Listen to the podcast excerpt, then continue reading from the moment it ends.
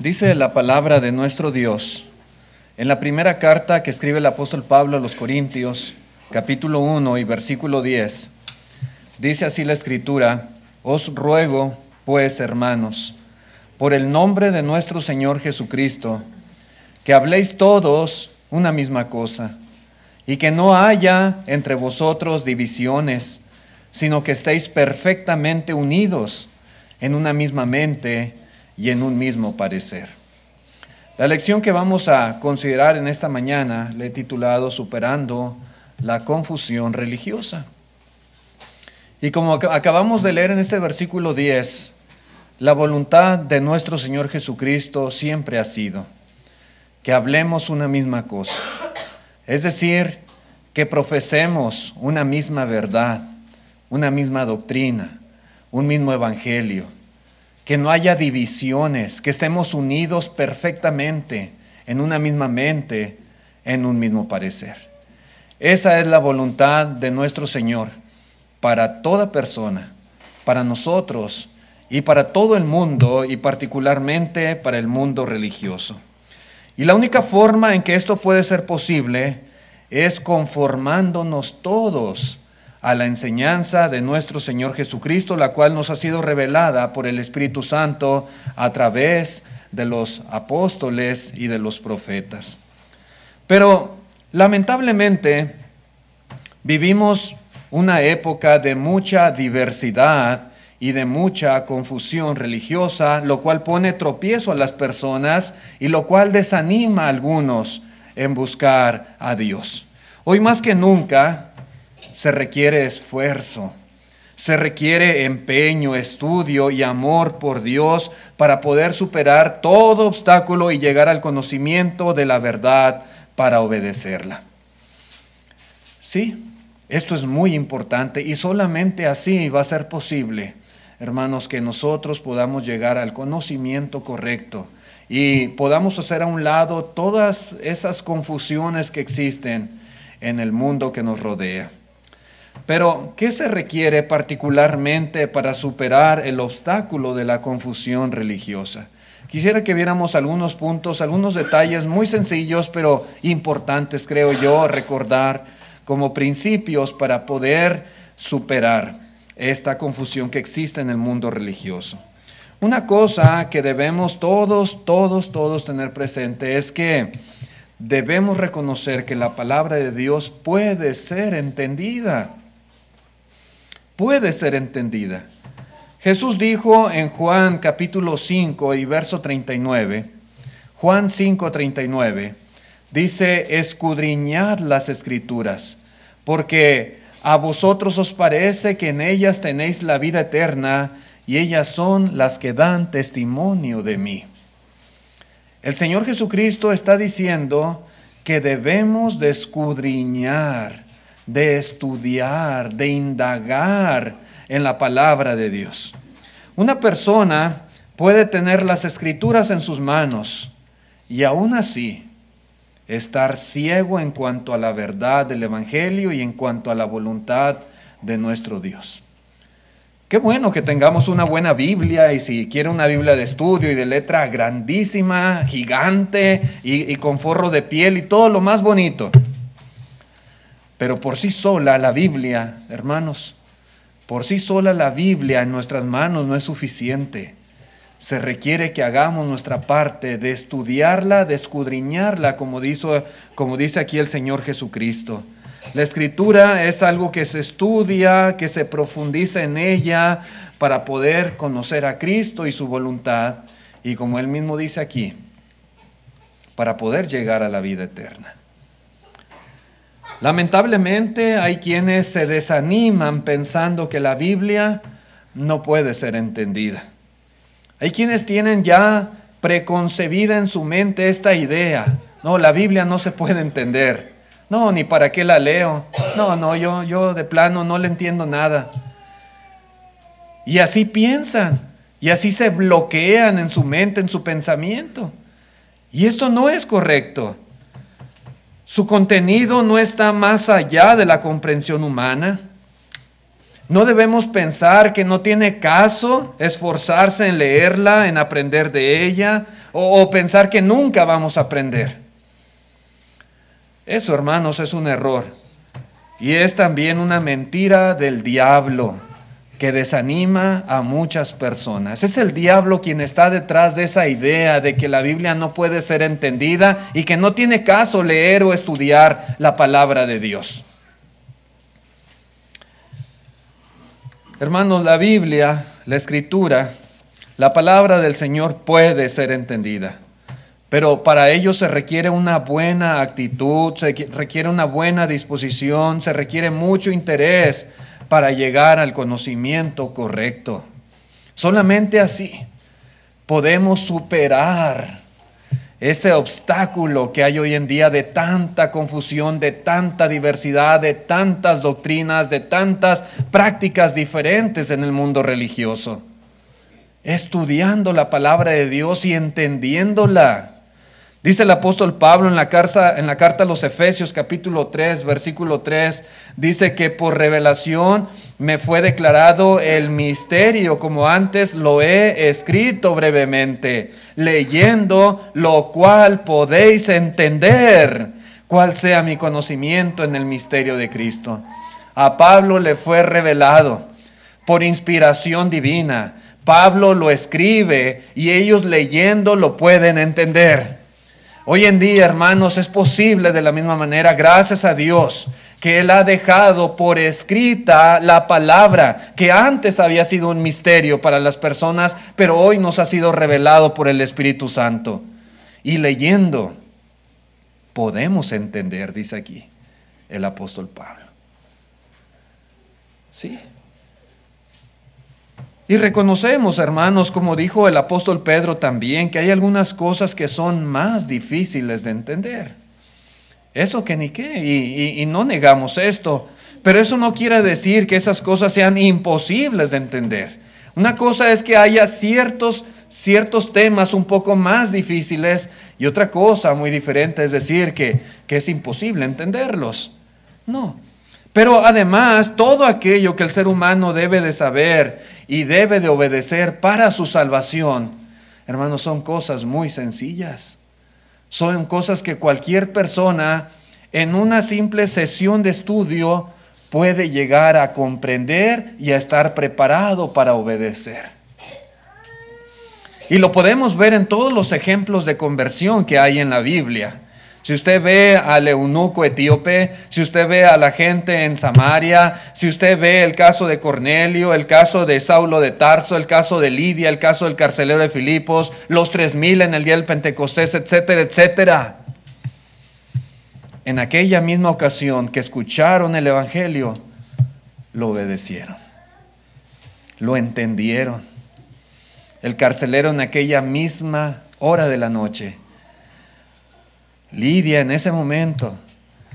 Los corintios, dice la escritura, oyendo creían y eran bautizados. Es decir, que son cosas, hermanos, lo, concerniente a nuestra salvación, al perdón de nuestros pecados.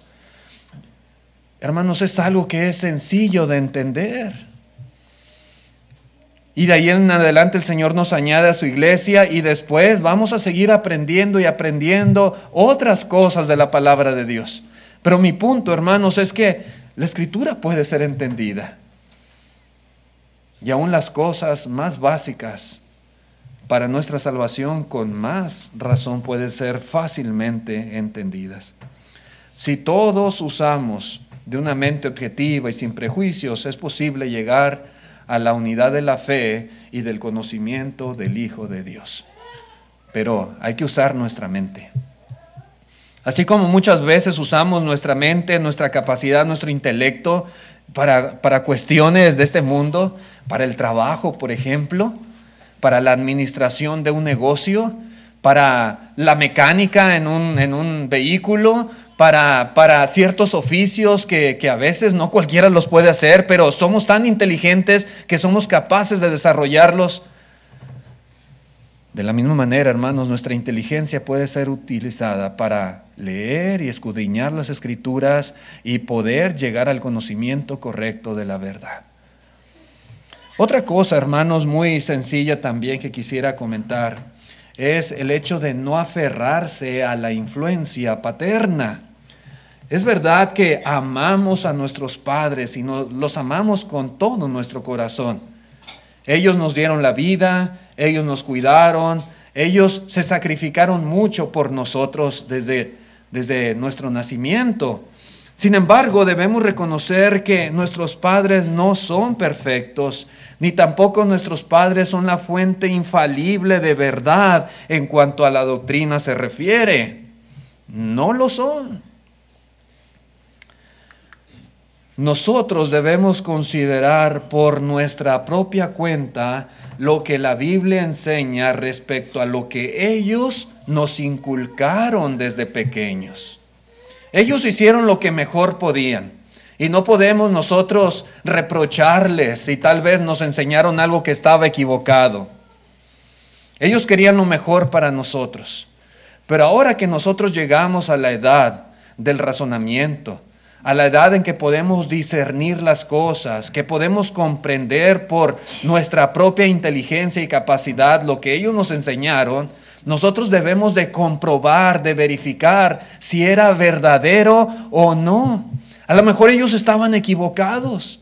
A lo mejor ellos también recibieron de una manera errónea esas convicciones que tenían y que nos transmitieron a nosotros.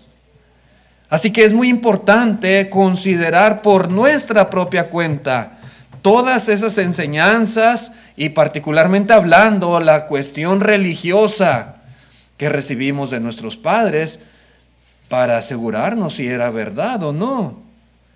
No debemos tener temor o vergüenza de cuestionar las creencias de nuestros padres a la luz de la palabra de Dios.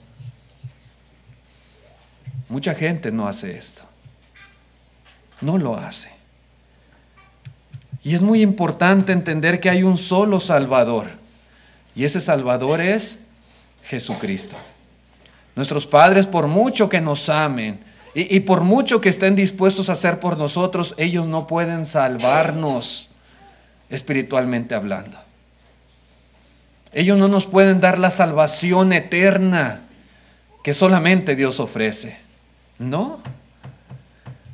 Es a Cristo a quien debemos de oír, es a Él a quien debemos de seguir, es a Él a quien debemos de obedecer. A Jesús y nada más que a Él. Y es muy triste, hermanos, cuando las personas ponen a sus padres por encima de la autoridad de Cristo Jesús. Porque hay muchos que lo hacen. Dice Cristo en Mateo 10, versículo 37, Mateo 10:37, el que ama a padre o a madre más que a mí, no es digno de mí. Y el que ama a hijo o a hija más que a mí, no es digno de mí.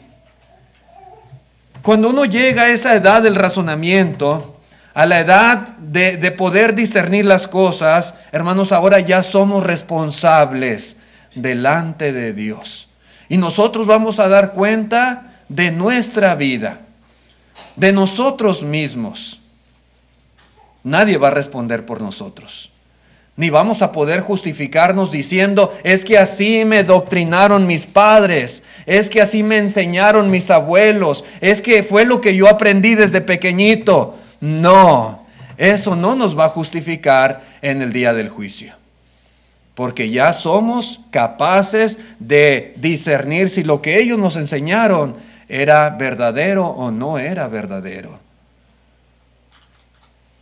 En el juicio no va a estar papá y mamá para defendernos. Nosotros mismos tendremos, tendremos que dar cuenta a Dios de nuestros hechos. A veces hay personas que aprenden la verdad que saben lo que deben hacer para obedecer a Cristo y para salvar el alma, pero no quieren que los padres o los familiares les consideren como traidores. Y es que a veces hay padres que son muy celosos de sus convicciones y de lo que les han inculcado a sus hijos desde pequeños. Y, y para evitar, ¿verdad?, un, un desacuerdo con ellos o que se sientan defraudados o que sientan que están traicionando, ¿verdad?, a su confianza, hay hijos que a veces se detienen a obedecer el Evangelio. No porque, porque lo ignoren o no porque no entiendan apropiadamente, lo entienden perfectamente y saben que lo que han recibido desde pequeños no es lo correcto. Ahora a través del conocimiento de la palabra de Dios se dan cuenta de que habían estado en el error, pero se detienen a obedecer por no hacer sentir mal a papá y a mamá. Eso es un error, dice Cristo Jesús. Dice el Señor, el que ama más a padre o a madre, el que los ama más que a mí, no es digno de mí, dice Cristo. No es. Así que hermanos, estudiar las escrituras y cambiar aquello en lo que hemos estado equivocados no es una falta de respeto, no es una falta de amor a nuestros padres, no lo veamos así. Querido amigo que nos visita, si esa es su situación, no sienta que está usted traicionando lo que sus padres le enseñaron. No, usted está estudiando por su propia cuenta la palabra pura de Dios. Y usted debe reconocer que papá y mamá son falibles, se pueden equivocar. Dios no. Y es al Señor a quien debemos oír y seguir. No es un acto de traición a los padres, es reconocer que la verdad absoluta la tiene solamente Dios. Nada más que Él.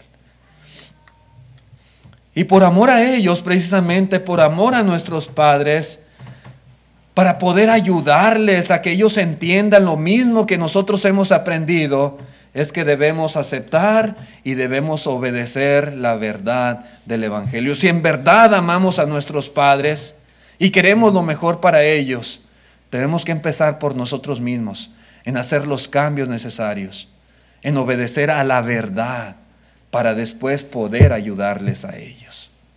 Y es posible. Esto es algo que yo he visto muchas veces en muchas familias. Pero alguien tiene que empezar primero. Y es aquel que ha entendido la verdad. Otra cosa, hermanos, también importante que nos ayuda para superar la confusión religiosa, pues es las reglas de estudio. Porque este es un error que cometen muchos. Hay personas que piensan, por ejemplo, que cualquier práctica es correcta a menos que la Biblia lo especifique, lo condene enfáticamente en tantas y cuantas palabras. Algunos dicen, por ejemplo, si, en la Biblia no hay un pasaje que diga no fumarás marihuana, entonces podemos fumar marihuana.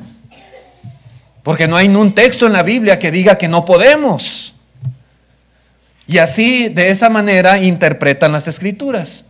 Pero todos sabemos que está mal fumar marihuana. Entonces, el problema es que a veces no se usan las reglas correctas o apropiadas a la hora de trazar la palabra de Dios y por eso hay mucha confusión. Lo mismo hacen con prácticas religiosas. Algunos dicen, ¿dónde dice la Biblia que no podemos usar música instrumental en el culto, en la iglesia? ¿Dónde está el texto donde dice no usarás guitarras, no usarás piano, no usarás tambores o arpas? ¿Dónde dice la Biblia? No, pues no hay un texto. Entonces dice, entonces sí podemos usarlas.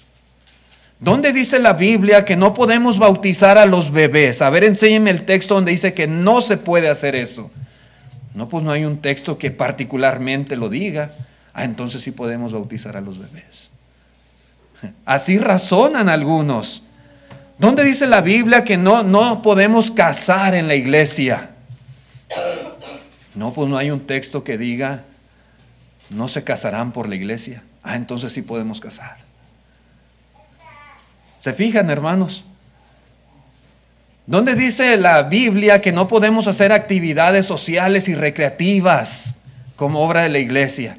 No, pues no hay un texto que lo diga enfáticamente.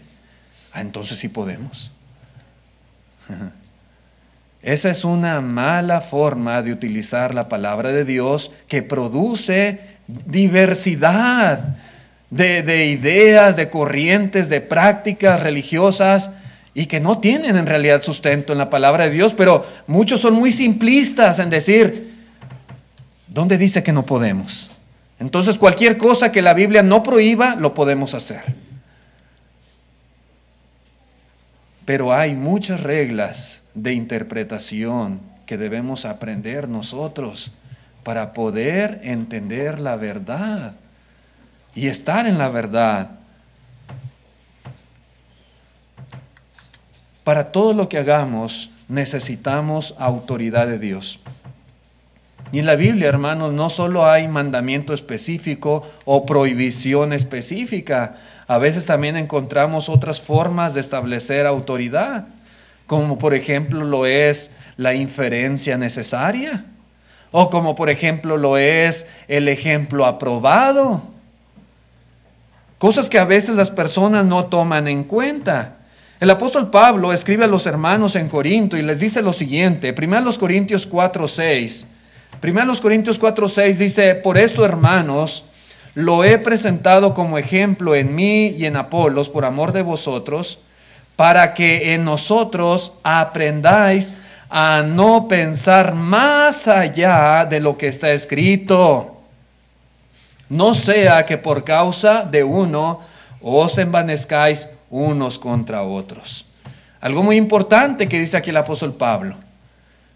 Evitemos ir más allá de lo que está escrito. Debemos de conformarnos a lo que el Señor nos ha revelado en su palabra y nada más.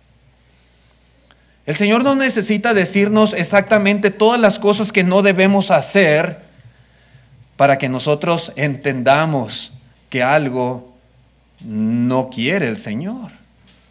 Usted no necesita decirle al cartero cuando usted hace una carta y la pone ahí en el buzón. No necesita decirle al cartero en cuáles casas no debe de entregar esa carta. El cartero sabe que hay una dirección donde tiene que entregarla. Y es ahí. Aunque usted no le diga, no le entregue en esa casa, ni aquella, ni aquella otra, él sabe por lógica que no debe de hacerlo porque hay un lugar específico. Dios no necesita decirnos, no usen aquí instrumentos musicales, si Él ya especificó cómo se le debe de adorar, que es cantando, salmos, himnos, cánticos espirituales, fruto de labios que confiese su nombre. Él no necesita especificar, no usen guitarras o no usen instrumentos mecánicos, porque Él ya nos dijo cómo debemos de adorar. Si Él ya especifica quiénes pueden ser bautizados, Él no necesita decirnos quiénes no. Él ya dio requisitos previos que una persona debe cumplir para poder ser bautizada.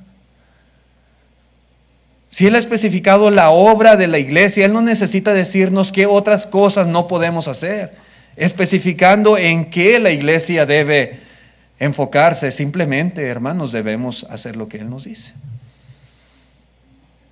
Es como si usted manda a su esposo a la tienda y le dice, tráeme un galón de leche.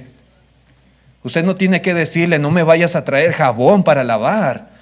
Porque al especificarle que le traiga leche, simplemente él se debe sujetar a eso. Y nada más, es lo que le está encargando. Y, esto es muy básico, pero lamentablemente muchas personas, como les digo, de forma simplista dicen, ¿dónde dice que no podemos hacerlo?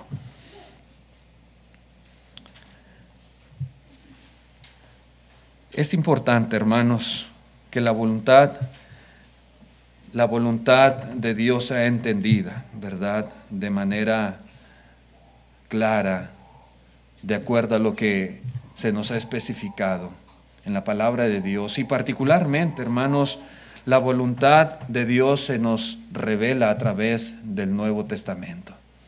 Para nuestros días, la voluntad de Dios para la iglesia y para las personas de este tiempo nos ha sido revelada en el Nuevo Testamento. Así como la voluntad de una persona es entendida por medio de lo que está escrito o está declarado en su testamento y no por lo que no contiene, de la misma, de la misma manera, hermanos, la voluntad de Dios está está revelada, ¿verdad? Y la podemos entender por lo que está contenido en el Nuevo Testamento de Cristo Jesús. El principio fundamental de la palabra de Dios es el obedecer las instrucciones divinas sin añadir, sin quitar o sin sustituir la verdad revelada. Este aspecto es bien importante, hermanos. Ni quitarle, ni añadirle, ni sustituir, porque eso es adulterar ya la palabra de Dios. Y como la gente adultera mucho la escritura y le quita y le añade y le cambia, entonces eso es lo que ocasiona la confusión religiosa. Otra cosa, hermanos, que necesitamos nosotros hacer para poder superar esta confusión es trazar la Biblia correctamente.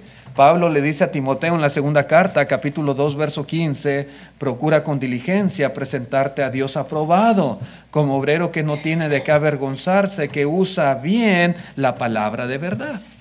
Así que hay dos formas, hermanos, de usar o de trazar la palabra de verdad. Una es la forma correcta y otra es la forma errónea. Hay dos formas. Y la que nosotros debemos de utilizar es la forma correcta. Usar bien la palabra de verdad. No ser como otros que la usan mal. Usar bien. Lamentablemente hay quienes religiosamente hablando no reconocen, por ejemplo, ni siquiera las divisiones que hay en la Biblia.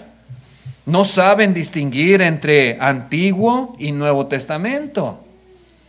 Hay quienes enseñan que ambos testamentos son igualmente efectivos y vigentes hoy en día. Hay quienes lo enseñan. Sin embargo, hermanos, entender este aspecto también es muy importante para que podamos superar esa confusión y no caer en el desánimo de que es muy difícil o es imposible entender la palabra de Dios. Trazar correctamente. Por ejemplo, hay tres grandes dispensaciones en la Biblia, lo que es la patriarcal, la mosaica y la cristiana. Hay quienes no hacen distinción entre estas tres épocas, eras o dispensaciones. Y si no entendemos esto, nos vamos a confundir. Hay que entenderlo. La religión patriarcal, hermanos, fue una religión familiar. Y esta dispensación duró aproximadamente 2500 años. Y las instrucciones para el hombre fueron dadas oralmente. Dios se las revelaba. Dios habló con los patriarcas, con Abraham, con Noé, etc. Y Dios específicamente les daba instrucciones de lo que ellos deberían de hacer. Y así fue por este periodo de tiempo. Después vino la religión mosaica y esta religión fue nacional, no familiar. Y era perteneciente a los israelitas. Esta dispensación duró aproximadamente 1500 años y Dios dio su ley al pueblo por medio de Moisés, después de haberlo sacado con mano poderosa de la esclavitud en la cual se encontraban en Egipto. Y esta ley estuvo vigente hasta la muerte de Cristo en la cruz. Esa ley, hermanos, fue temporal. Dios hizo un pacto con ellos allá en el Sinaí, pero ellos violaron ese pacto. Y Dios decidió poner fin con la venida del Mesías, de Cristo Jesús. Cuando el Señor Jesucristo muere en la cruz, esa ley quedó clavada quedó abolida, porque el Señor cumplió como, como se describe en la Escritura. Él cumplió la ley, los salmos y los profetas, y al cumplirla, la abolió. Posteriormente, pues viene la religión cristiana, la cual es universal, no es para una familia en particular, no es para una nación en particular, es una religión que abarca a toda persona en este mundo. Esta dispensación ha estado en progreso durante poco más de dos mil años y va a continuar vigente hasta que Cristo venga por segunda vez. Nosotros hoy en día vivimos, hermanos, no en la época patriarcal, no en la época mosaica, vivimos en la época cristiana, vivimos bajo la ley de Cristo, no bajo la ley de Moisés.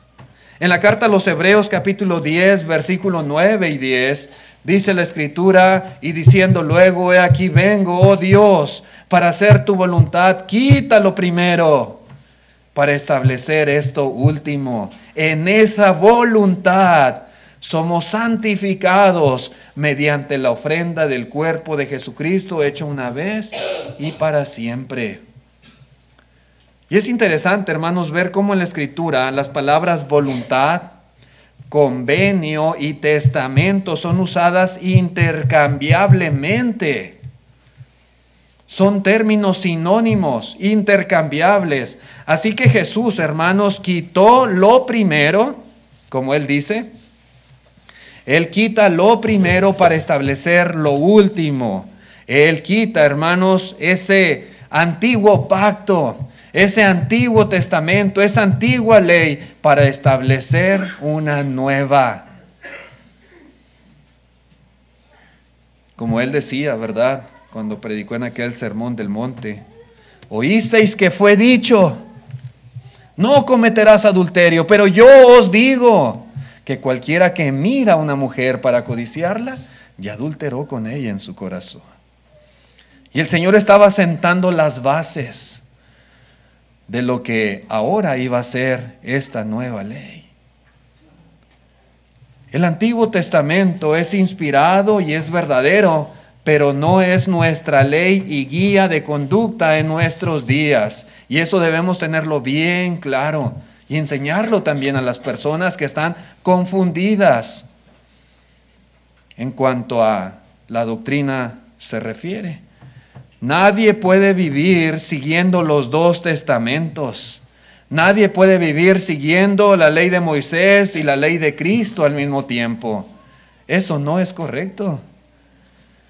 Hermanos, si queremos superar la confusión religiosa, debemos reconocer el fin de la dispensación mosaica y la vigencia actual de la dispensación cristiana en todo lo que ello implica. Esto es elemental, reconocer que la ley de Moisés terminó y que ahora estamos bajo la ley de Cristo. En el Nuevo Testamento encontramos la voluntad de Dios para el hombre hoy en día lo que allí se encuentra es la completa autoridad en todo asunto perteneciente a nuestra vida espiritual y religiosa en el Nuevo Testamento. El Señor Jesucristo, Él asciende al cielo después de su resurrección, pero Él da la gran comisión a sus discípulos. Predicar el Evangelio, hacer discípulos en todas las naciones y enseñándoles, dice Él, todo lo que yo os he mandado. Todo lo que el Señor Jesucristo enseñó. Y lo tenemos gracias a Dios. El Espíritu Santo utilizó de hombres santos para escribir por inspiración divina la voluntad de Jesús para nosotros hoy en día. Y ahí está, ahí está. Así que en conclusión, hermanos, superar la confusión religiosa es posible. Por supuesto que podemos llegar al conocimiento correcto de la verdad y debemos esforzarnos por hacerlo. Algunas recomendaciones para poder lograrlo son las siguientes. Estudie, estudie y estudie la Biblia. No simplemente la lea, estúdiela y compréndala. Estudie con mente abierta, no simplemente para establecer alguna teoría con mente objetiva, quítese los lentes de cualquier idea, de cualquier este, doctrina preconcebida en su mente, quítese todo y objetivamente lea y estudie la palabra de Dios. Cuando estudie algún libro o pasaje, trate de encontrar todo lo que pueda acerca de ese libro o texto. ¿Quién lo escribió? ¿Para quién fue escrito? ¿En cuál dispensación fue escrito? ¿Y por qué fue escrito? Eso es muy básico. Tome en consideración todo lo que la Biblia enseña sobre cada asunto estudiado. no tome en cuenta un versículo solamente y deseche todos los demás pasajes sobre el mismo asunto. Es lo que hacen algunos en cuanto al plan de salvación de Dios. Sí, la Biblia habla de que somos salvos por fe, pero desechan todos los demás pasajes que hablan de la salvación y dicen, por fe solamente. No, esa es una mala forma de trazar la escritura. No es así. Considere todos los textos que hablan sobre el mismo asunto. Siga los pasajes claros. Cuando encuentre un pasaje que sea difícil y hay otro claro sobre el mismo asunto, sujétese al pasaje más claro. Hay textos que son paralelos, pero en algunos utilizan tal vez una palabra que causa cierta confusión. Váyase al pasaje paralelo y tome el pasaje más claro como explicación sencilla. Nunca interprete un pasaje figurado de tal manera que venga en conflicto con los textos claros en la escritura. Y es lo que hacen algunos lamentablemente al interpretar, por ejemplo, ciertos versículos del Apocalipsis y contradecir los pasajes bien claros de la palabra de Dios. No debemos de interpretar el lenguaje figurado de esa forma. Divida correctamente la palabra de Dios y recuerde que no estamos bajo la ley de Moisés, sino bajo la ley de Cristo y en la dispensación que comenzó allá en el Pentecostés, en el libro de los Hechos capítulo 2. Nosotros estamos bajo esa dispensación. Haga lo que Dios manda y no trate de hacer cualquier cosa simplemente porque Dios no ha especificado que no se haga. Haga lo que el Señor le pide y sujétese a ello sin añadirle, sin quitarle o sin cambiarle. Y por último, considere para quién fue escrito o hablado. Por ejemplo, hay pasajes que fueron escritos para los israelitas en el antiguo pacto. Tenemos que asegurarnos, ¿para quién fue escrito? Hay otros textos que son escritos para pecadores sin arrepentirse. Otros textos que son escritos para cristianos. Otros textos que son escritos solamente para los apóstoles. ¿Para quién fue escrito?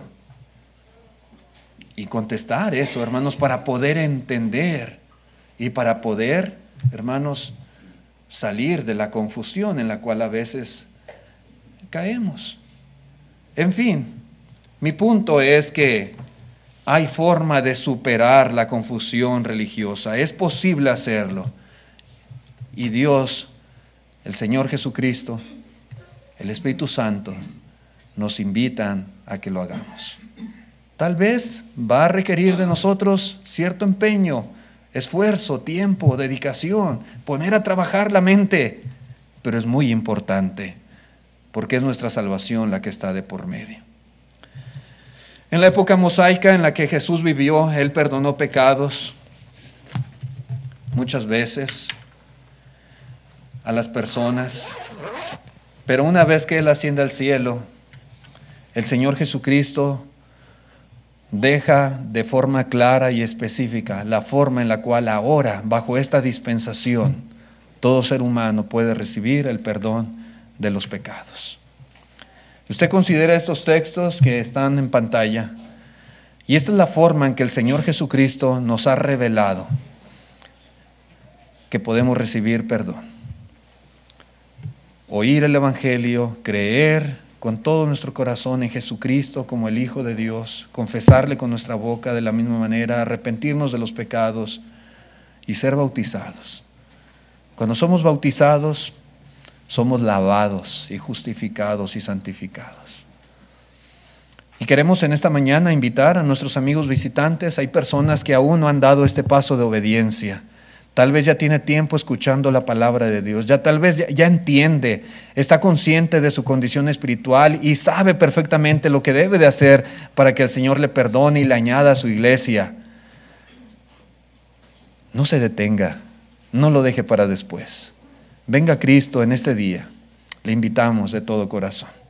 Vamos a cantar el himno de invitación que nuestro hermano ha